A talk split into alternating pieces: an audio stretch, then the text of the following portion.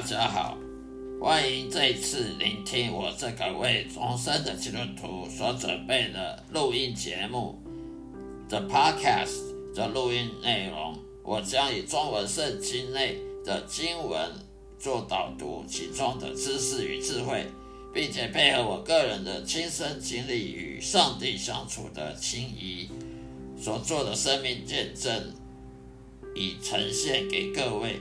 谢谢大家指教，希望各位能喜欢，能天天收听我的节目。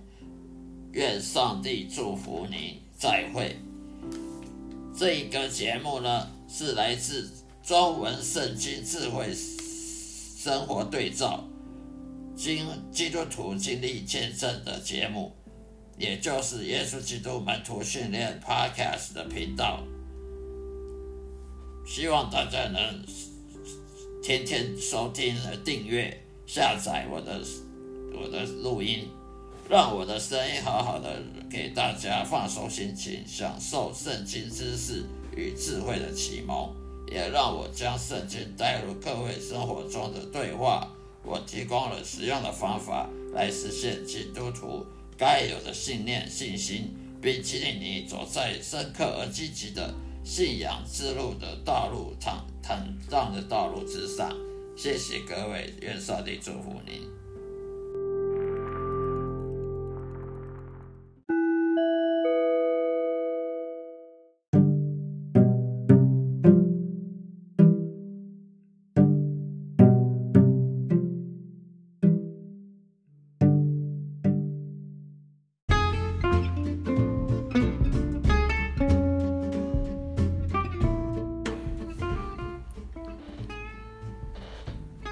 大家好，各位主内弟兄们、姐妹们平安喜乐。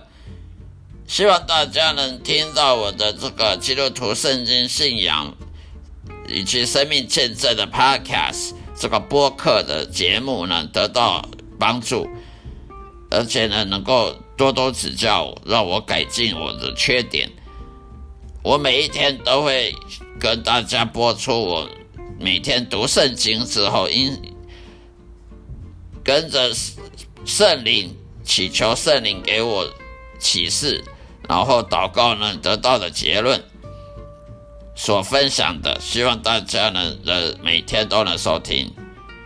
今天要跟大家分享的主题呢，就是说呢，上帝允许发生在你我人生当中发生的的事情。上帝有时候会允许一些事情发生在你身身上，是你不能理解的，而这时候是有上帝旨意在在背后的。所以，我们不要因为说生命上发生什么奇奇怪怪的事情而觉得，呃，信仰不可靠。信仰是可靠的，是撒旦魔鬼不可靠。撒旦魔鬼想办法让你怀疑圣经、怀疑信仰、怀疑上帝。而它是不可靠的，我们不要去依靠魔鬼的谎言，我们要依靠圣经的应许。今天我们来看看马太福音，新约圣经马太福音里面第二章十二到十四节。马太福音第二章十二到十四节，因为在梦中得到主的指示，不要回去见虚律，他们就从别的路回自己的家乡去了。他们走后，忽然主的使者在约瑟梦中向他显现，说：“起来，带着小孩子和他母亲逃往埃及，住在那里，等我的指示。因为希律王要搜寻那小孩子，来来杀他，杀害他。”约瑟就起来，连夜带着小孩子和他母亲往埃及去。这就是马太福音二章十二到十四节内容。在这些经文当中呢，上帝的天使来警告约瑟呢，逃到埃及，直到另另外时间的通知，这样他们才能脱离危险。但是这些经文如何教育我们作为基督徒的人呢？当我们真正被呼召成为神的仆人，以完成他的旨意时，真神会确保我们在顺服神的情况之下呢，不会有任何的障碍。上帝的能力在各方面都是超然的，所以我们不应该有太多的痛苦的焦虑和烦恼。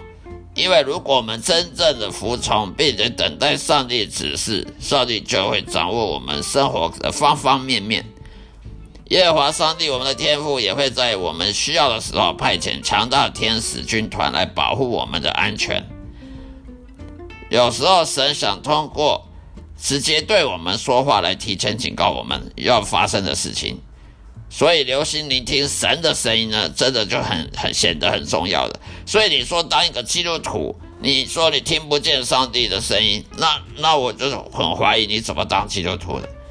哦，看以看圣经来来当基督徒吗？圣经它里面的字词都是固定的，圣经从创世纪到启示录都是固定的，白纸黑字，它上面又没有写上帝要你做什么。上面又没有写上帝要你明天做什么，后天做什么，今天做什么？那你怎么知道上帝要你做什么？而既然你不知道上帝要你做什么，那你怎么顺服神呢？你如何顺服神当他的仆人呢？那你不能当顺服神，你怎么因信称义？这个是很矛盾的。所以，当个基督徒，他必须要学会聆听神的声音，上帝声音。否则你就不能顺服神，不能顺服神，你就不可能跟随耶稣；不能跟随耶稣，你就不能当他门徒；你不能当耶稣的门徒，你就不是基督徒。因为在使徒行传里面，只有门徒耶稣的门徒才是基督徒，而不是去教会的。呃，有一个名字在教会里面，呃，名单里面有你名字就叫基督徒的，不是这样。所以我们要留心聆听神的声音，这真的很重要了。你如果不会听不到神的声音，那你就不认识神啊。如果神，如果上帝只能透过圣经在跟你讲话，那这个上帝也太狭隘了。上帝如果不能在你日常当中跟你讲话，叫叫你小心谨慎，你呃，今天明天会发生什么事？或者叫你要要怎么样听他的话，要做什么做什么，呃，当他仆人的话，那你怎么能确保你这你所做的事情都是在顺服上帝？你没办法保证你今天所做的事，不管你是做牧师也好，做平信徒也好，你如何确保你真的是在顺服上帝旨意，还是顺服你自己想的想的旨意呢？你就没办法确保了，所以这是很矛盾的。所所以，我们更要辨别上帝跟魔鬼声音的不同之处。所以，你不能说只是听了一听，你听到上帝声音，还是听到撒旦魔鬼声音呢？有时候，在我们梦中，上帝会向我们显明他的指示，可是这个是比较少的。不管神用什么方法来发送信息来指示我们，让我们知道下一步要该做什么。我们仍然要有，我们有责任留意、小心，并且照此去做，否则我们可能会落后于神要我们做的事情。我们要跟随耶稣，我们要跟对，要跟着好。如果耶稣往前走，你跑往左偏、往右偏，那你还跟随耶稣吗？所以，我们这样往往呢，是我们自己所造成过错，不能怪神的。如果神要我们做什么，我们却却我。依靠自己的意识而不是依靠上帝意识，那我们就不能说那是上帝错。那上帝说：“谁叫你不听我讲？我我要讲你，你也不不给我不听好。”就像约书亚，上帝要约书亚去攻耶利哥城，他如果没有听清楚，他就不可能攻得进耶利哥城。一样道理，你当一个基督徒，你要跟随耶稣，你要顺服神，你要侍奉神。如果上帝要你怎么做，你都听不到，你怎么顺？你要怎么侍奉神呢？还是以自己想法顺服神呢？这是很矛盾的。所以，要蒙上帝赐给我们超自然能力下的祝福的话，我们就必须学会聆听上帝的声音，必须继续顺服神，依靠神。如果你听不见上帝的话，你怎么依靠神呢？你还是依靠你自己的的自己的想法。难怪很多基督徒祷告得不到回应，难怪很多基督徒生命中一堆失败，一堆跌跌跌跌撞撞，就是因为他不懂得听神的声音，教他要怎么做怎么做，他当然得不到智慧，得不到神的智慧跟知识，他当然还是跟外教人一样的失败，一样的受苦嘛。并且我们要要在神向我们展示道路的每一步呢，都要跟他同行。也就是说，上帝往前一步，他叫你做这个，他往前一步，你就跟着一步。你如果他往前一步，你往后退两步，那就糟糕了。或者耶稣叫你往前走。结果你往左偏，往右边，就像你有看过人家牧羊人，牧羊人怎么牧羊的？牧羊人拿着杖、拐杖，拿着杖子，指示羊要往哪里走去吃草。如果羊落到跑掉了，那那他吃不到草，就饿肚子，要怪谁？当然怪他，怪这只羊笨呢。所以，我们我们是耶稣的羊，我们就必须要听听从耶稣。啊！耶稣叫我们去那里吃草，我们就要去那里吃草。那要怎么听呢？当然就是听耶稣讲话。那耶稣讲话只有在圣经上看得到吗？当然不是。耶稣如果真正我们认识耶稣的话，耶稣会真正透过我们的灵魂跟我们讲话的。以我的经验，我每天都在跟上帝讲话，跟耶和华讲话，耶稣讲话，耶稣也对我讲话。这个是没有什么稀奇的事情，因为你如果真的认识上帝，真是真的认识耶稣，你每天都不会孤单寂寞的，每天都会听到他的话语。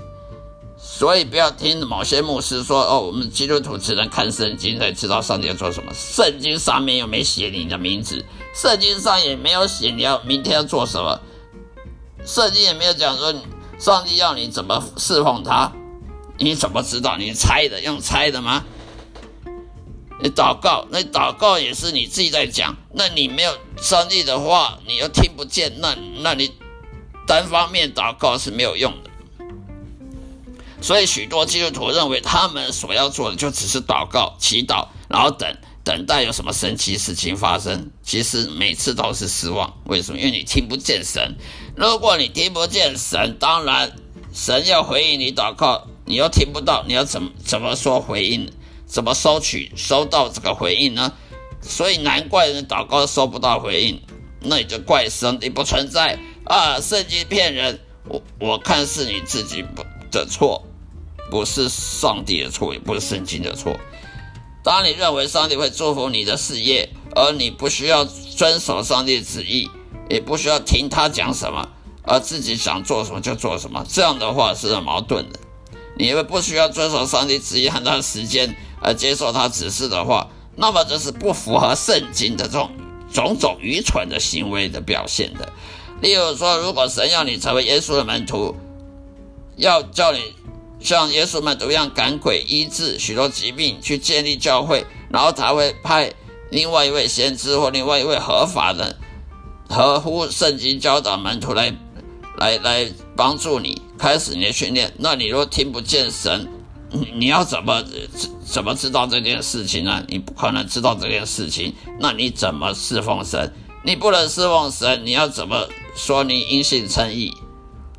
你就算心里想因信称义，但是你却不能侍奉神，那你就受了容易受魔鬼的当。魔鬼叫你去做别的，例如说上帝要你做 A，呃，撒旦魔鬼要你做 B。结果你就以为是 B，而你就去释放魔鬼，你都不知道。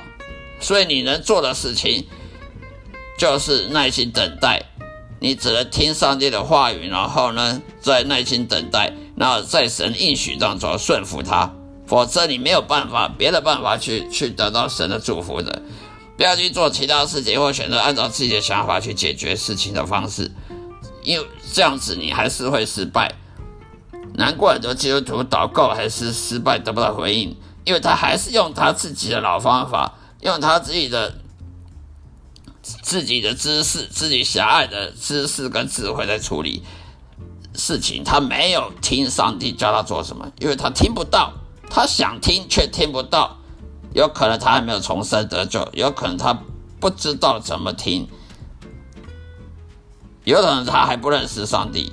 这些都有可能，我们必须要自己反思、自己反省，这个都有可能，没有一个标准。所以最后呢，要忍耐，忍耐，凭着信心忍受任何苦难、任何试探，因为从天而降的每一个祝福都必须先满足所有的要求，在神面前要谦卑，等待他的时间，不会浪费的，不会白白浪费的，一直到祝福来到，这就是与上帝同行，顺服上帝，顺从上帝旨意，呃，当他的仆人服侍他。的这个基督徒信仰的这关键原则，否则你就不是基督徒了，你还只不过是基督教徒，你是基督教徒，而不是使徒行传所讲的基督徒了。因为基督徒都是跟随耶稣的门徒，不是一个教会教派里面的一个呃会员就叫基督徒。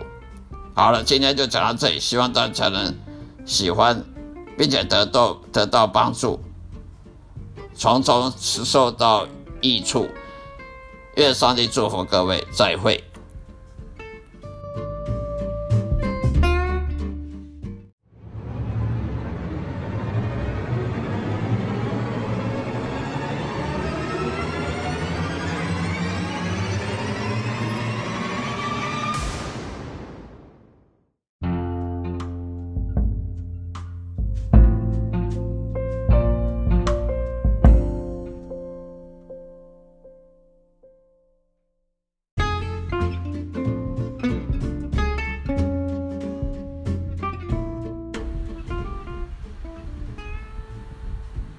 嗨，大家好，各位主内的弟兄姐妹们，平安喜乐。今天再度向大家分享我圣经经文导读以及生命见证的分享的 Podcast 的这个节目。这个节目内容呢，是为各位所准备的，每一天的播出，希望各位能喜欢，并且多多指教。今天要分享的主题呢有两个，第一个主题是有关于我们基督徒如何面对生活中呢无故来袭的敌人呢？那些不关我们的事情、无缘无故要来来攻击我们的敌人呢，要如何面对？另外一个问题是，基督徒要怎么样祷告呢？就总是会奏效的祷告。哪一种祷告是总是会奏效的？哪一种是不会不会有回应的祷告？我我先来讲第一个问题，就是如何面对生活中无缘无故来偷袭我们、攻击我们的敌人。那些呢，去故意得罪公义上帝的仆人的那些人，都是神的仇敌。也就是说，会攻击基督徒的人，也都是上帝的仇敌。因为既然基督徒是神的仆人，是侍奉上帝的，是神的子女，那你去攻击神的子女，那当然神就把你那个人当作是敌人，所以他呢一定会报应那些人和补偿我们的痛苦和损失的。在圣经当中，上帝。应许呢，他将会永远为我们的苦难呢寻求报复。所以说，不要怕说生活上出现不公不义的事情，好像上帝都不管，好像这世界上不公平，事情好像过就这样过，得过且过，什么事什么报答都没有，好像做好事没有报答。没有回报，做坏事也不会受惩罚。不要有这种想法，我们短暂的眼光是看不出来的。我们要把时间拉远一点来看，短时间我们看不出来做好事，暗中做好事会得到上帝回报，而暗中做坏事的那些坏人会得到惩罚。我们短暂看不出来，并不代表上帝就不管。并不代表上帝对这个好我们好人，呃，敬畏耶和华的那些基督徒，呃的表现呢，好像都不不闻不问。其实不是的。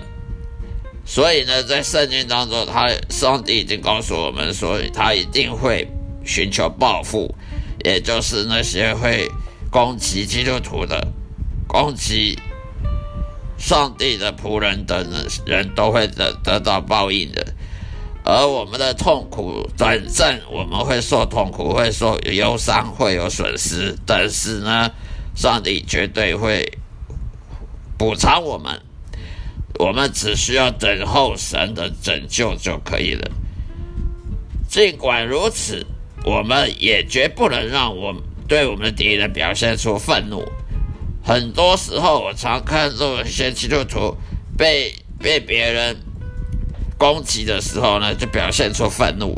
例如说，某有些基督徒被无神论者问问他问问说：“你怎么证明神存在呢？”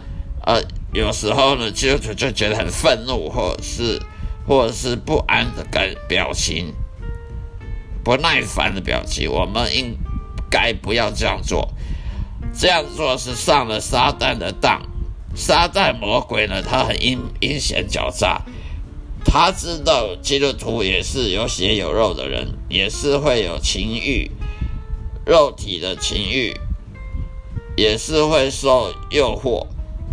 所以撒旦魔鬼有时候利用基督徒的愤怒，比如说被人攻击啦、言语上攻击啦，哦，被言语上霸凌啦，或者是被别人攻击，不管是因信仰的缘故还是什其他缘故被攻击啊，愤怒啊，甚至去。做出呃愚蠢的行为，做出后悔的行为了，那么撒旦魔鬼就赢了，因为他利用我们的弱点，去诱导出我们犯罪。因为愤怒本身它就是犯罪。一个人不管是基督徒也好，不其实不是基督徒也好，如果被人攻击了而而而愤怒、恼羞成怒了，那就是一种犯罪。那么基督徒如果犯罪，那跟外教人有什么不一样呢？没有，没有不一样啊。所以我们就不应该上这种当。我们不应该对我们敌人愤怒，我们应该要更谦卑的、更温柔的，让圣灵告诉我们该怎么做。也就是说，我们不要想尽办法啊，呃，辩护啊，为自己辩护啊，或者想尽什么法律手段啊，什么。那样子是没有用的。我们应该要更谦卑的，让圣灵告诉我们该怎么做。我们应该寻求神，依赖神，仰望神，仰倚靠神，而不是依靠我们自己。如果我们依靠自己的话，我们的信心是很脆弱的，我们根本就没有信心。如果有人打我们的脸，我们能允许他们为所欲为吗？这样做表明你足够的谦卑。他绝对依靠神，而没有依靠自己的小聪明。所以圣经上说，如果有人打你右脸，连左脸给他打；呃，有人拿你的衣服，连外套也送给他；有人拿你的外套，你连内衣也给他；有人叫你跑跑五公里，你十公里也也也跑十公里。为什么要这样子呢？意思就是说，我们不要。因为被人攻击而而愤怒啊，去抵抗啊，我们应该让神来进行干预。如果我们抵抗会用自己的小聪明去去辩护，为自己辩护的话，那我们就没有依靠神了，我们就没有信心了。那么，因为没有信心的基督徒，他就没有力量，那么上帝的力量就不在他身上。所以，我们应该要让上帝有机会去进行干预。我们不要用试图自己的办法去解决自己的问题。如果我们想用自己的办法来解决的话呢，上帝他觉得就绝对就不会进行干预的，因为神他讨厌他厌恶骄傲。一个人他若依靠自己的的办法来救他自己，他就是骄傲的人，不是谦卑的人。所以，永远不要试图通过说太多话来保护自己。像我以前的经历，以前我就被人攻击，说喜欢说一大堆话来保护自己啊，说一大堆话来来为自己辩护啊。后来我发现这种方法一点用都没有，也不要像我我们的敌人一样表现出愚蠢的情绪化愤怒。以前我就很容易情绪化愤怒，愚蠢的作为跟别人有什么两样？那那外教人看说，那你跟我没两样啊？所以说，以前我就是这样子，现在我经历了发现，还是要让上帝来干预，不是靠自己。所以，如果我是你，让上帝来处理这种问这种事情的话，多年来我得出的结论总是有效的。你就是安下心来，安静的让上帝来解决，自己呢就退居而后，退居在后，让上帝去处理。那么这样子就是有效。如果没有任何线索情况下发生了奇怪的事情在你身上的话，那么别怀疑上帝正在考验你呢。上帝绝对有可能透过你的敌人来考验你的信心，所以上帝是会利用任何人来考验你的信心的。所以，既然上帝在掌管这个世界，那你就应该让上帝去去解决问题，而不是靠自己。看看你是不是从圣经中学到了相对应的智慧。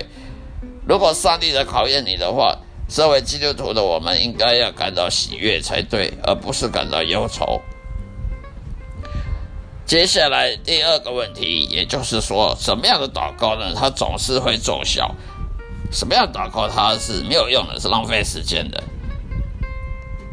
我们来看马太福音，新约圣经马太福音第七章七到八节：你们祈求，就给你们；寻找，就找到。叩门就给你们开门，因为凡祈求的就得着，寻找的就找到，叩门的就给他开门。这是马太福音第七章七到八节。以上的经文就是说明了，每一个重生的基督徒在为自己的需要努力祷告的时候呢，都希望能挖掘出一条得到神祝福的方法。每一个牧师，每一个平信徒都想尽各种办法，能够让祷告成有效。于是他坚持祷告了几个月，很耐心的祷告几个月，甚至进食祈祷，但好像都没什么反应。于是他不再向神祷告了，认定神好像不存在的样子。为什么基督徒祈祷没有得到回应呢？许多愤怒基督徒在引用马太福音第七章祈祷八节的时候呢？经常对祈祷感到失望，他们争辩说：“啊，原来上帝是个骗子啊！”我觉得这是很可悲的事情。如果他们仔细阅读圣经，这样的悲剧是可以避免的。耶稣基督在马太福音中什么时候提到过祈求他就会给你？直到他叫了十二个门徒跟从他，因此。正如你，你可以完美的看得到，基督徒经常遇到祈祷而未得到答复的问题的原因了。现在让我进一步详细的说明这个问题。基督徒这一词是什么时候出现在圣经当中的？当然是当使徒保罗。向外邦人传道时候，《使徒行传》的第二十六章二十八节中首次提到了这一点。也就是说，“基督徒”这个字，“基督徒”这三个字在《使徒行传》二十六章二十八节才第一次被用到了。那个时候呢，保罗已经在各地在传教了，而且招教也也叫了很多门徒，耶稣的门徒。今天现在教会呢，错误的判断了成为基督徒的意义。什么叫基督徒？基督徒不是去做礼拜、听道理，然后奉献、十一奉献，那就叫基督徒。传教士，现在的传教士经常假定说，基督徒就是现在教会里面成员的一部分。也就是说，你如果去教会受洗啊，有有点姓名在在教会。名单里面，那你就是基督徒，这是错的。那叫做基督教徒，基督教徒跟基督徒是不一样的。基督教徒，也就是说你是现代呃某个基督教派的教教友，叫做基督教徒。而基督徒不是基督教徒，基督徒就是学会当基，也学会耶稣基督信心。也就是做小小基督的意思。什么是小基督？也就是像耶稣一样那么有信心的的上十字架的，也就是学习当耶像耶稣一样有信心，学习像耶稣一样的刻苦、呃谦卑、呃耐心的顺服上帝，不管是发生什么情况都要顺服上帝的，那才叫基督徒，而且是侍奉上帝去去传教。那么基督教徒不一样，基督教徒是你是哪个教派的会友，教会的会友。那不代表是基督徒，基督徒是学习耶稣。也就是说，你如果没有没有跟随耶稣的话，你就不叫基督徒了。现在的教现在的基督教徒呢，其实呢，充其量只是早周日的时候呢，早上礼拜去上礼拜做礼拜呢，仪式仪式化的去教堂按时缴纳十一奉献啊。去参加什么团契啊、小组啊、主任敬拜啊、呃祷告大会啊？可是那些这些都是仪式，这些都是宗教仪式，它不是当基督徒。当基督徒是去传福音，像耶稣的门徒保，像耶稣的门徒彼得，像马太，像像彼得、像保罗这些人，他们是传福音的。这种才叫基督徒，不是去教堂的就叫基督徒。这种观念要要分别清楚。所以你不是说早周日早上去去做礼拜、缴十一奉献、去祈祷、唱圣歌，就叫基督徒。这是常常现在教会犯的最大错误。基督徒是任何跟随耶稣基督去成为他的门徒之一的人，比如说彼得啦、约翰啦。保罗啦，那些人，路加那那些人都是去跟随耶稣的，他们到世界各地去传讲天国的福音，或者就像使徒保罗在亚洲跟欧洲去建立教会。然而，为什么耶稣基督的门徒总是能得到他们的祈求呢？因为神呼召他们去完成传道者的使命。所以，如果上帝叫你去传道、传教，哪有可能不成功的呢？如果你现在是传福音，传传到一半有需要什么，然后你祷告，一定都成功成就的，没有不成就的事。所以，神有责任确保他的仆人得到他们所需要的一切的供应。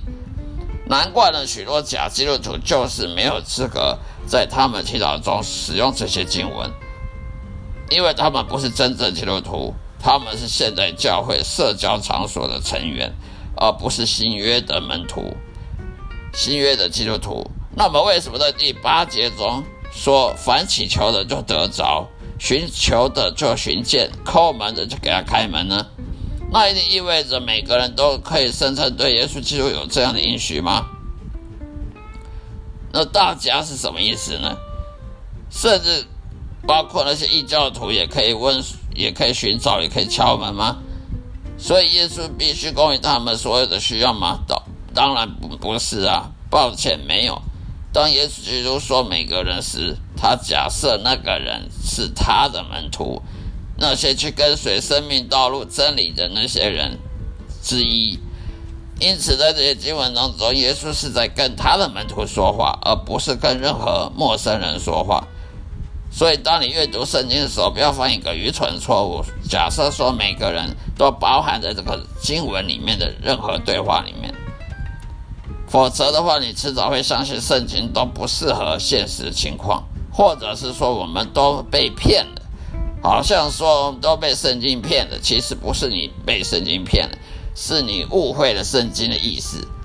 最后要说一句，除非你跟随耶稣基督。当他呼召你去做门徒的时候，你才能运用马太福音的应许。那为什么诗篇第二十三章适用于圣经中上帝的每一个仆人，但不适用于任何现代的基督徒呢？如果他完全掌控一切，如果上帝是完全掌控这一切的，为什么我们还要向上帝祈祷？祷告是一件严肃的事情。对基督徒来讲是令人困惑和艰巨的。我听到我的朋友和教会里的人不断的抱怨，他们常常因为没有得到回应而感到痛苦。沮丧，甚至想离开他们的教会，甚至到放弃对上帝信仰。他们对我说：“我为什么要祷告呢？如果上帝是无所不知的，那为什么他从来不会回应我真诚祷告？为什么我要反复告诉上帝这一切？”我深信，任何深刻感受到这个问题的基督教牧师、传道人和所有重生的近千的基督徒都会问同样的问题。根据我在圣经中的理解，神教导我们要不停的祷告。因为我们是基督徒，我们需要悔改，向神认罪，要求自己保持信仰的基础。然而，圣经当中没有详细说明祷告和应应许之间的关系啊？为什么有时候祷告从来没有被上帝注意？因此，我们可以得到任何回应吗？生病的孩子的父母常常不断向上帝祈求：“哦，我的孩子赶快康复啊！”哦，大学毕业生不断发送简那些履历表给上，求上帝要祈求他能够录取啊，就业啊，希望的结果会有所改变。可是事实上，他们所经历的都只是一再的被拒绝而已。全世界基督徒都一种无力的生活态度，一开始失去，一开始就失去信心和希望。他们常常喊道：“喊说，我的上帝，我的上帝，你为什么要离弃我？”他们大声的喊叫。怀疑论者批评基督徒祈祷，好像那没什么意义，就像在自言自语一样。在我独特经历当中，从我本来是个无神论者，我本来是个固执的无神论者，后来呢，去信了罗马天主教，成为罗马天主教徒。然后再成为了新教的基督教徒，我终于才找到上帝，并且跟上帝和好，成为一个重生的基督徒，与上帝建立了亲密的关系。在这皈依的过程当中，我的挣扎是很严肃的、很痛苦的、很悲伤的，因为你想看到从无神论者变成天主教徒，然后再从天主教徒再去进进而一步成为基督教徒，中间要。是多大的转变？这些经历虽然是很痛苦，但是这都是我人生的宝贵的经验，也是我的生命的见证。好了，今天就说到这里，谢谢大家收听，下一次再再收听我的节目。愿上帝祝福各位，愿大家都能对我所今天所讲的内容有所帮助。得到很多帮助，并多多指教。再会，愿上帝祝福各位。